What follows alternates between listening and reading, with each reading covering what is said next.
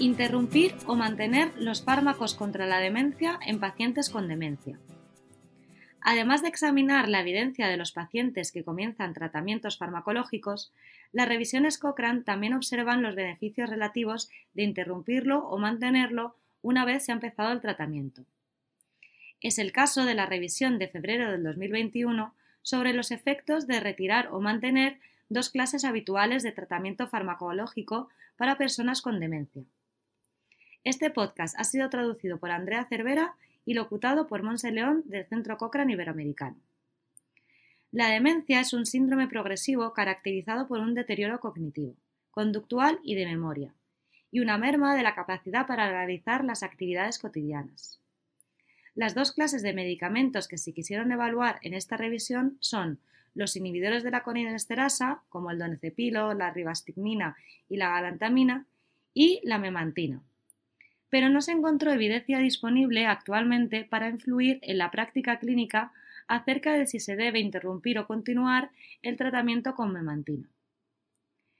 En la revisión se quiso profundizar acerca de los efectos del retiro o el mantenimiento sobre los desenlaces funcionales, neuropsiquiátricos y cognitivos, las tasas de internamiento, los eventos adversos, los abandonos de los ensayos, la mortalidad, la calidad de vida y los desenlaces relacionados con el cuidador en personas con demencia.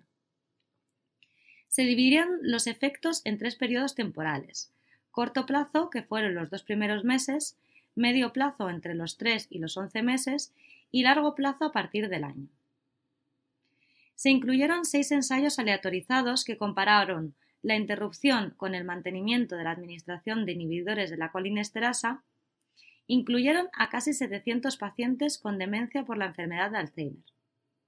También se encontró un séptimo ensayo que investigó la interrupción del inhibidor de la colinesterasa donecepilo o la memantina, pero no pudo utilizarse en el metaanálisis porque los datos no estaban disponibles para cada fármaco por separado.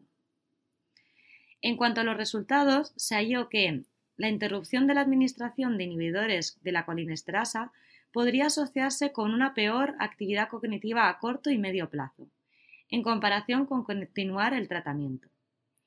Los datos de un estudio a largo plazo también indican que la interrupción de la administración del fármaco probablemente se asoció con un empeoramiento de la actividad cognitiva a los 12 meses. Se halló que la interrupción podría suponer poca o ninguna diferencia en el estado funcional a corto o medio plazo, pero tras 12 meses es probable que resulte en un mayor deterioro funcional que continuar el tratamiento. La interrupción del tratamiento con inhibidores de la colinesterasa podría asociarse con un empeoramiento de los síntomas neuropsiquiátricos a corto y medio plazo, aunque datos de un estudio indican que la interrupción podría producir poco o ningún cambio del estado neuropsiquiátrico a los 12 meses.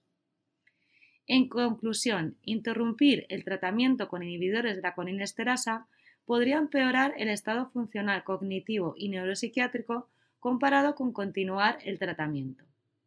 Pero esto se basa en evidencia limitada, casi toda de certeza baja o muy baja. Puesto que todos los participantes tenían demencia por la enfermedad de Alzheimer, los hallazgos no son transferibles a otro tipo de demencias. Aunque la certeza es baja, este pequeño conjunto de evidencia es coherente en la indicación de que interrumpir el tratamiento con inhibidores de la colinesterasa podría asociarse con peores desenlaces que continuar el tratamiento al menos a corto plazo, lo que indica que los médicos deberían enfocar el retiro de los inhibidores de la colinesterasa con cautela. Si se planea retirarlos, se recomienda una reevaluación cuidadosa de los estados neuropsiquiátricos, funcionales y cognitivos del paciente. A la hora de tomar decisiones sobre la interrupción del tratamiento con estos fármacos, los médicos deben considerar la evidencia de los ensayos disponibles o la falta de la misma.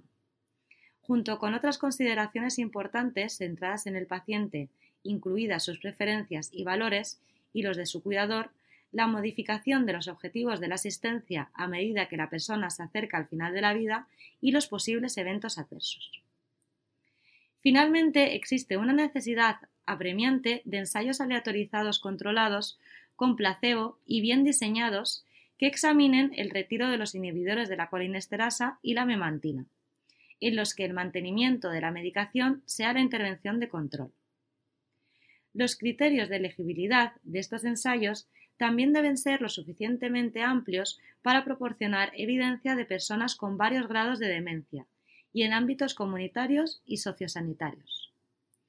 Si desea saber más acerca de los ensayos que se han realizado y estar pendiente de futuras actualizaciones de la revisión, si se publican nuevos estudios, diríjase a la biblioteca cochrane.com y busque Retiro de inhibidores de la colinesterasa.